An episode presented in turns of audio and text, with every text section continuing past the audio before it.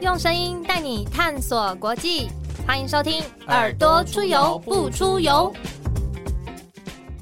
欢迎收听《耳朵出游不出游》，我是子涵。今天又是我们的地方 Amazing，我们地方 Amazing 呢会以地方创生这个议题来出发，邀请全台湾各地的来宾来探讨台湾的地方故事。今天我们是花莲 Amazing，我们邀请到花莲门诺医院的发展部主任连继鸟。那在网络上呢，大部分人都叫他海人。那他平时呢是为医院的事务奔走，假日呢都会出海去当这个蓝鲸赏鲸鱼的解说员、志工。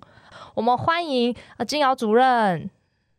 Hello，子安好，各位听众朋友们，大家好。Hello，主任好。哎，为什么叫海人呐？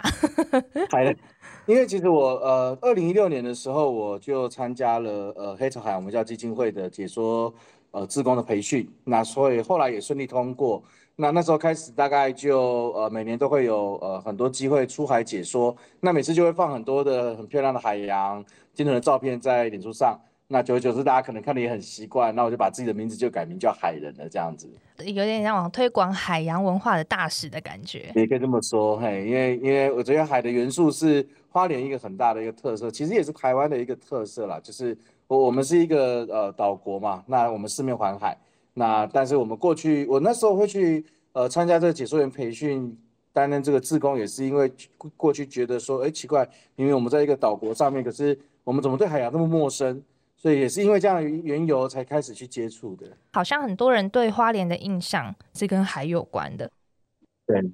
嗯，其实其实不只是这样啦。当然，这是这几年这几十年大概大家所看到的。那其实花莲是呃整个台湾赏金活动的一个呃发源地。那其实过去呃这个我们大概在二十几年前哦，在台湾的人一般要出海是非常困难的，除非你是讨海人。嗯，船长。那所以一般人其实是没有机会出海。那甚至其实我们现在每一次出海的时候，即便是长进船出海，都还会有海巡要来一个一个点名。那我就开玩笑说，全世界大概现在只剩两个国家出海要点名哦，一个是台湾，一个是北韩啊。所以这个部分也都还有我们还要再努力的呃去把它开放的一个一个空间哦。那其实过去二十三年前，呃那时候在大部分人都没有机会出海的情况下。那当时，呃，黑潮海文教基金会创办人就是廖鸿基老师跟一群热爱鲸豚的朋友们，他们当时就组了一个台湾巡军小组，然后当时呢就从这个呃花莲封滨的实体港出海，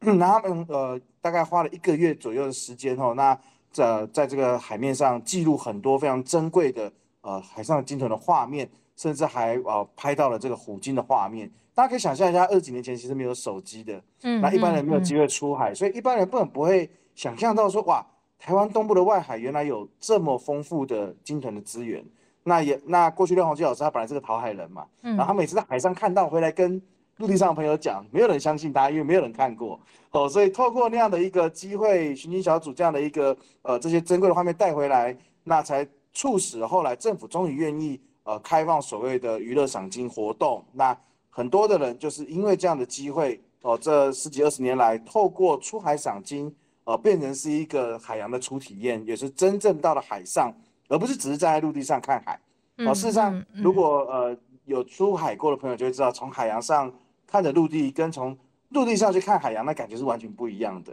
对，所以我就想，这呃十几二十年来，真的花莲对许多人来说是一个对于海洋的初体验或者启蒙之地。我想很大的原因是来自于他们参与了这样的一个赏金的活动。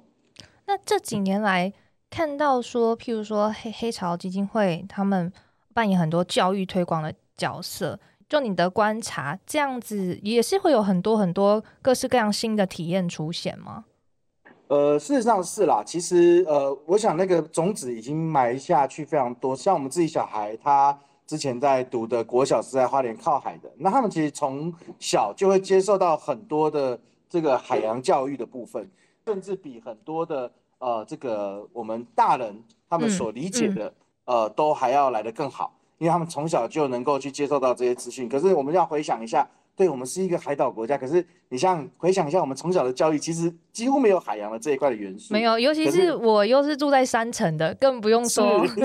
那像现在像我们花莲很多的学校，他们从小孩子他们就有机会去参加一些，不管是进滩、呃食鱼教育，甚至去菜市场。去呃认识鱼，怎么买鱼等等。我想这个就是一点一滴累积这样的对海洋的认识。那我我自己在解说过程，我很喜欢引用一个呃很有名的呃保育学家说的，他说呃最终人们只会去珍惜那些你所爱的事物，那爱是来自于这个呃体验，体验是来自于教育哦，所以我觉得其实呃未来的台湾我觉得会越来越好，有一部分是因为我们现在其实真正的才开始去深入的认识我们周遭的环境，不只是这块土地，那还有包围我们的海洋，所以未来的。在这个土地上的人，其实只会越珍惜这个地方哦，所以我觉得从这个角度来说，呃，是我看到这呃十几年来在台湾慢慢慢慢在改变当中的一件事情。嗯，你当这个解说志工这么长的时间了，有没有就是得到一些什么反馈？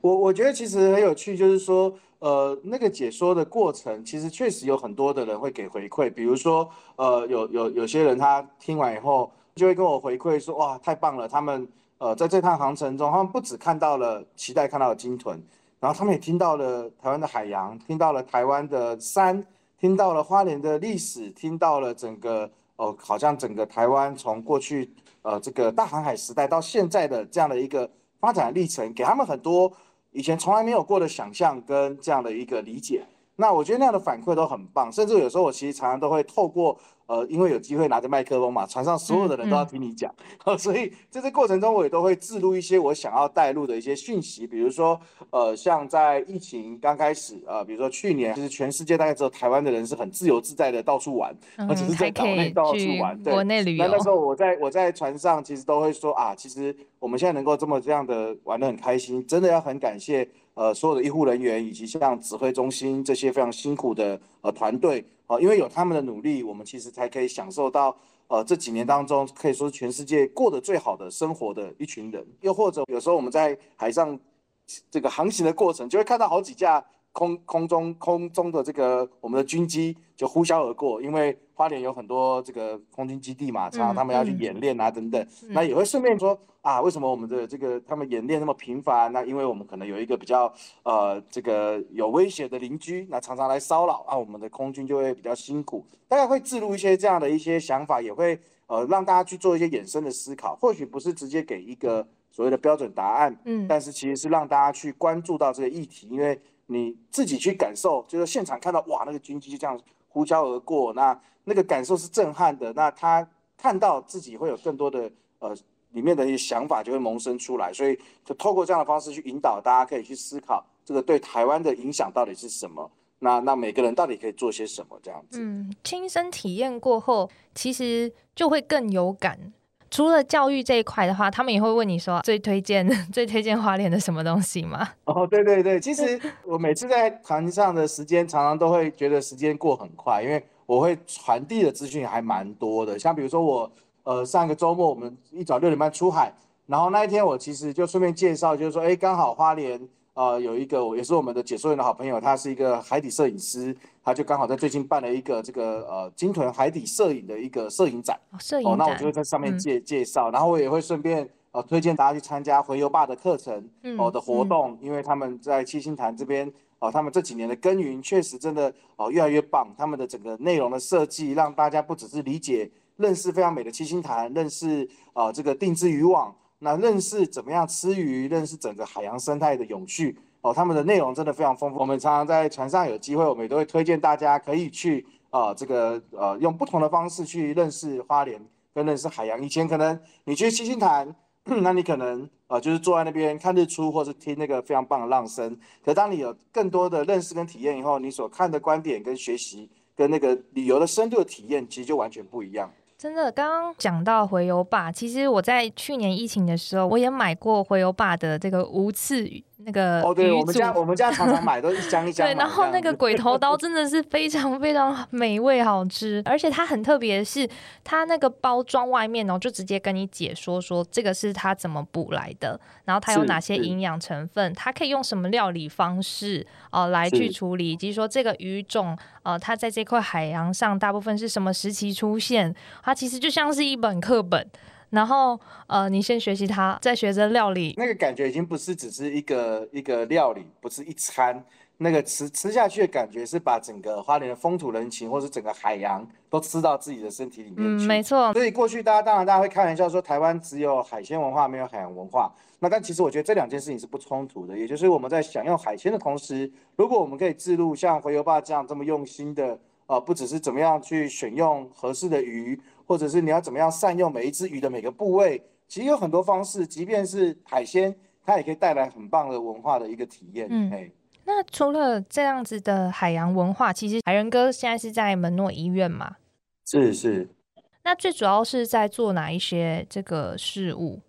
哦，我在是负责就是呃公共公共关系，嗯呃以及这个募款募款的工作这样子。嗯，那会遇到就是什么样子的困难呢、可能都市人比较难体会，譬如说就医可能哦，从花莲头花莲到花莲尾要几个小时的这样往返的距离。呃，门诺其实呃蛮特别的哈，就是他是在七十几年前，那有一群来自于美国的门诺会的宣教士，那他们所在呃花莲所呃建立的一个医院。那最初其实门诺并没有医院，最初嗯是这群宣教师是、呃开着这个美军的退役的这种巴士，然后呢就呃开在花莲的这些呃到最偏远的部落里面去，为那个最缺乏医疗的地方的地方去提供这些医疗服务。这个宣教师他们都会把嗯门诺会的旗子发给部落，那部落的人生病呢，他就把那个旗子升起来。那宣教师远远看到呢，他们就再远，他都想尽办法到那边去。啊，车子就进进去了，嗯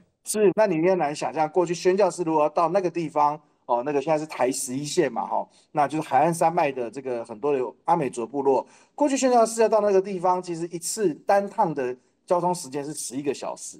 因为他们必须要先坐火车到寿丰的丰田站，嗯然后嗯渡河，渡过花莲溪，嗯，然后呢再在还没有道路的时候，嗯，对，还没有道路，然后翻过海岸山脉才能到那里的部落去提供医疗的服务。所以门诺七十几年前是这样开始的，从巡回的医疗服务，哪里有需要，呃，就去哪里开始。那当然后来慢慢有呃一些需要住院的患者，那才呃这个建立了第一个三十五床的医院。那所以七十几年来，对门诺来说，其实那个距离本来就是我们存在的一个原因，也就是因为有距离，很多人就医不方便，所以我们会提供很多巡回医疗的服务。那这巡回医疗服务其实七十几年来，我们大概都没有停过，嗯因为现在看到有更多不同的需要，所以我们的巡回服务其实越来越多样化。那比如说我们在花莲中南区有很多呃可能发展迟缓的孩子，他可能没有办法每个礼拜呃这个特别跑到花莲来做这样的一个复健早疗。嗯那我们的团队就直接每个礼拜去帮他做这样的一个早疗。那甚至就是说，我们呃过去我们知道花莲有很多很优秀的运动员嘛，可能年轻的时候就是因为运动伤害，嗯他就没有办法继续有很好的表现。嗯我们的物理治疗师呢，就到这些呃中南区比较没有这些专业医疗资源的地方去提供呃这个呃运动伤害防护，甚至他们比赛的时候还陪着他们去哦现场协助他们，让这些优秀的有潜力的孩子们不会因为这样的运动伤害或者是这样的医疗的可进性的差异，就形成他未来发展上的一个很大的一个劣势哈。所以这个其实是呃门诺在呃花莲的一个呃角色啦，还有很多是我们的这些愿意去社区的医疗专业人员，他们是可以每天我们一早哈，有时候一早我们医院就会有十几二十台车就开始往外跑了。哦你很难看到就一个医院到宅就是在宅医疗这样，直接到你家，嗯 事实上，呃，门诺其实在非常早期的时候有就有在进行所谓的远距医疗哦。嗯那其实呃，很多人想象的远距医疗，其实在花莲的执行上一定会有一些不同，而且有一些限制。呃，像比如说我们现在有一些巡回医疗，其实这个地点上就有一些限制，因为有的地方它的讯号其实是不够的。嗯那你或许也很难想象，其实很多花莲的呃可能偏向的长辈家里面，他可能连市话都没有。那哦，网络更不要通讯，说所谓的手机、手机或者是吃到饱的讯号都没有。嗯嗯哦，所以嗯其实呃那样的一个远距的概念，其实对他们来说其实是用不上的。嗯哦，但你说那远距就没有办法对他们产生帮助吗？那也不一定。哦，过去我们想象的好像远距就可以克服所有一切，但其实并不是的。它其实嗯还有很多要去克服的问题。那有时候其实那个远距，呃，特别像在我们在我们医院，其实，在花莲有推动呃这个多主语的这个卫教的专案，是因为这边有很多的长辈，其实他比较擅长或是比较习惯沟通的语言，或许呃不是我们平常所说的，嗯，不是我们想象的，那嗯，对他可能可能有不同的主语的，甚至有些长辈是日文讲的更流利哦。那所以其实你远距的部分，不见得有办法克服这些不同的需求。我们这还是要面对面这样子。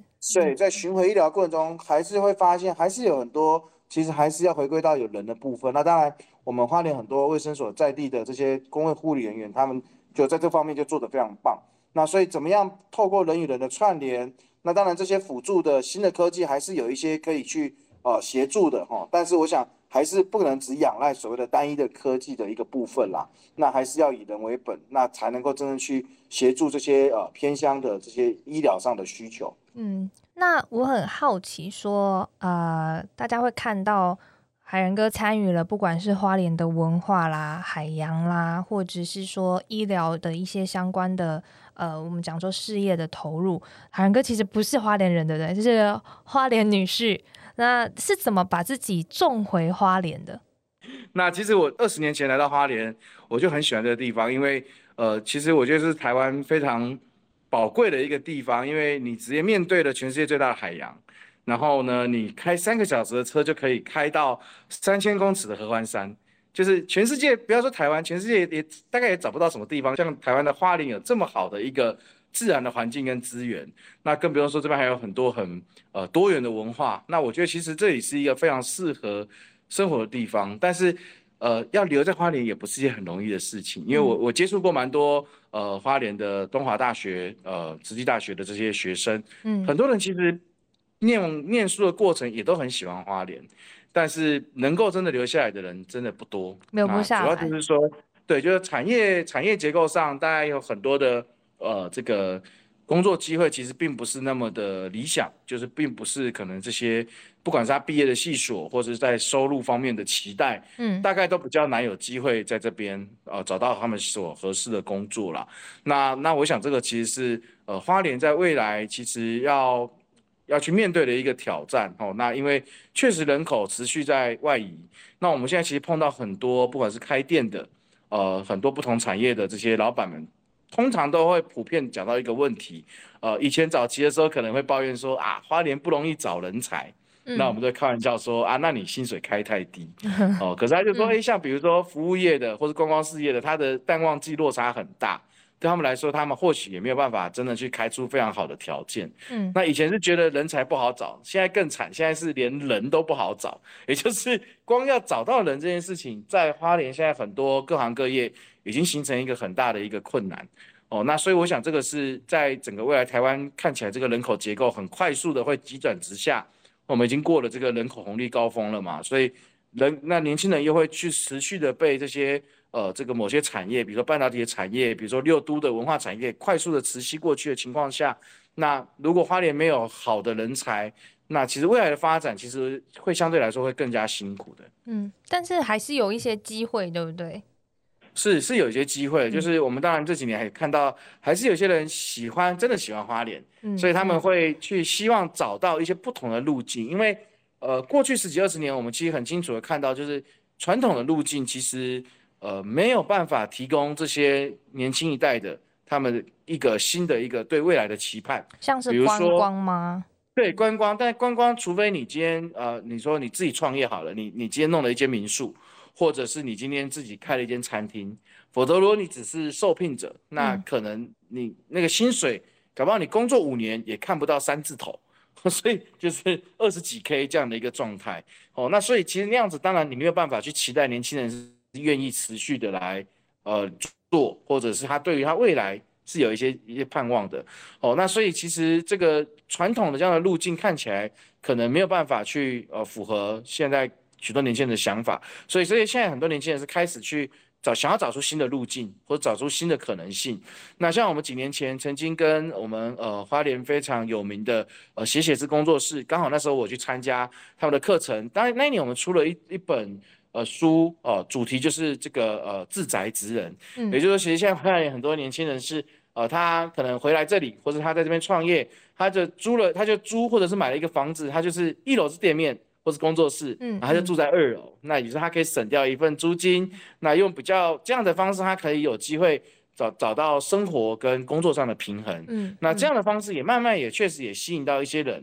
那我确实也看到这几年有蛮多这样的例例子慢慢在发生哈。那但是确实那个过程也很辛苦，特别大家这又碰到疫情，然后所以真的很辛苦很辛苦。所以大家知道有有机会真的要呃在疫情结束。现在大家要尽量的来花莲哈，给我们这些年轻的创业者哈，给他们更多的机会，给他们多捧场这样子。嗯嗯，那我感觉听起来，呃，花莲也是一个很适合你刚刚讲的工作生活平衡。我们找到一个新的生活样貌，就是想要住在这边的那种是氛围。其实也是有蛮多人在做这一块的耕耘的。我也有听过什么啊，半农半艺啦，就是我其实也从事农农业，然后我也做艺术，然后。呃，就是半农半 X，有种斜杠生活的这种是呃相关产业的人就会蛮多这样的人的，就是他们的呃，或许他们可能自己设定的生人生的方向或目标，他不是单纯的物质上的一个期待，那他就是会有更多时间会投入在不同的呃这些专业或者不同的生活。的可能性的创作当中，嗯，那这个其实我想也会是花莲未来非常呃在文化性上或者是艺术性上会非常多元，也也值得大家来体验的一个地方。嗯，那如果还是有身边有些年轻人会讲到讲到花莲，然后就不会像海源哥或是这些喜欢花莲的朋友一样，就是说就是用一个很正面的方式在讨论它，然后有些人就会讲说哦。那是花莲国吗？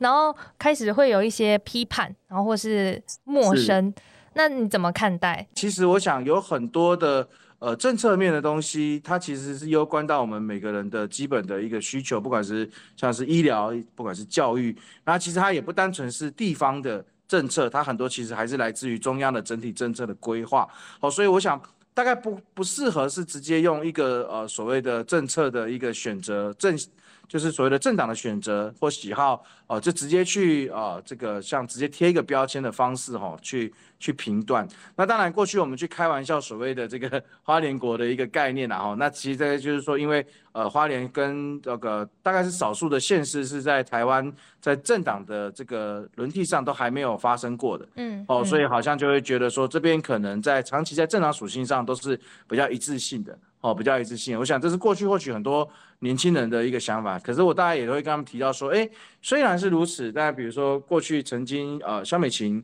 委员也曾经在这边当选过立委。对我来说，我看到的是他其实，在那过程中还是我为花莲其实带来蛮多改变，非常多的一个贡献跟改变呐。对，那但是很多时候呃，其实它跟整个的呃人口结构呃产业结构绝对还是息息相关的，也就是呃。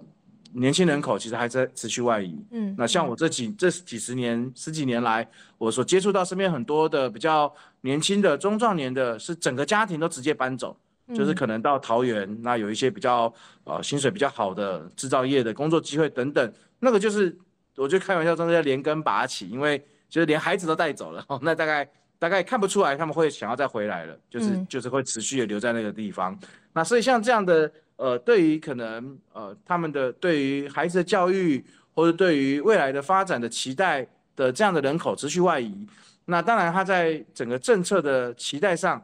还留在这里的人，他对政策的想法跟期待上，那势必是不太一样的。嗯，哦，我觉得有时候或许不是单纯从政党属性去思考，好，而是还留在这里的人，他确实在对政策的想法理解或者是期待上，就就可能就是不太一样。跟我们在都会区所想象的、所理解的是不太一样。那但也不适合，就是用直接一个标签就直接呃就就挂上啊，就是说啊，这里就花莲国永远就是怎么样。那我想在公共的论述上，这样的方式大概只会让这里成为一个越来越大的一个一面倒的这样的一个正式属性。那其实我自己在思考这样的过程，我都觉得其实那个不见得对一个呃整个社会或者是整个县市的发展是一个好的。这些愿景。怎么让更多人去有共识？我其实有时候谈政治，我会有时候会喜欢用我们以前呃门诺的宣教师他们在传福音的一个过程的启示来分享啊。嗯，就过去其实像门诺会的宣教师他们来到花莲，他们不是来了以后，然后就开始到处去跟人家说，哎，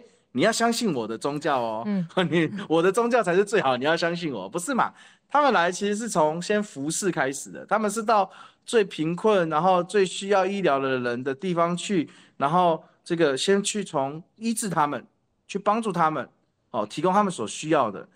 然后让这些人看到说，哎啊，这群跟我们非亲非故的人愿意这样的付出，然后这个呃这个离到他们离他们家这么远的地方，然后无私的这样的付出，那后来他们是看到这样付出以后，是去他们因此去跟随这些宣教师的脚步，嗯，然后想要去了解说，哎啊，你信的那个到底是什么信仰？为什么会让你愿意做这些事情？嗯嗯像今年花莲有一些比较年轻的呃这个呃嗯民进党的这个嗯对市议员的参选人或是代表，我觉得其实都还是要回归到最基础，就是你要先去服务，要先去真的去跟选民站在一起。不是每个人都好像都会觉得说，所有的选举或是所有的这样的一个选择，都一定是要去思考到所谓的国家安全啊，或是多高大上的理念。他很多时候对他来说是平常你们谈这东西对他来说都没有任何感觉，可是他有感觉，就是当他需要协助的时候，有人帮忙他。嗯嗯嗯那当然，虽然说你可以说选民结构、产业结构有些没有办法改变，如果有更多的议员、更多的这些基层的市民代表，或者是这些乡镇长，他其实还是慢慢一点一滴会带来一些不同的改变。哦，那我觉得其实应该要从这个角度去思考。那对整个不管是花莲的政治发展，或者是台湾的发展，啊、从不同的角度，从民生、医疗的一个呃进步，我觉得才是有正向意义的。嗯嗯，那呃，感觉就是海仁哥给了大家很多的一些鼓励跟建议。那其实我们也看到说，你在网络上也会呃，针对很多大大小小的事情，我发表自己的看法。这其实是一个自媒体时代蛮重要的另外一个就是民主深化的空间，对不对？是我我我想，虽然现在大家常会用所谓的呃网军啊、侧翼啊、一四五零然后那当然，我想其实呃这个社群的时代啦，每个人都应该要有自己的声音，那每个人应该要有自己的论点。那因为其实当你要去发表自己的想法的时候，你就需要去接受一些不同的资讯来源。那你要去透过自己的转化、自己的价值判断。很多时候，其实我们常常会会想说，呃，网络上好像会有很多呃太过于这个偏激的，或者是有一些假的讯息。但是你如果从另外一个角度来看，这也是一个最好的年代，因为我们可以畅所欲言，嗯我们可以有机会接受到这么多大量的不同的来源跟资讯。我觉得其实就是每个呃，我觉得关心台湾、热爱台湾的朋友，其实都应该可以有机会。透过你在网络上的一点一滴的累积，发表你的想法，与人的互动，然后用一个正向的思维去试着去发挥自己的影响力。那我觉得这个集结起来，其实会就是台湾最稳固的一个呃好的一个力量。我觉得其实也是让台湾可以持续在民主深化上非常重要的一件事情。嗯，我觉得呃，海仁哥这一段也给我蛮大的启发的，就是公共事务的讨论，它应该是一个善循环，就是不不是大家越不敢表达，而是大家越敢表达，提出建议，然后就算会有批判，但是哎，至少我们可能可以找到更好的解方，或者是对事情有往对台湾更好的方向去迈进。那啊、呃大家都会是这个民主社群时代的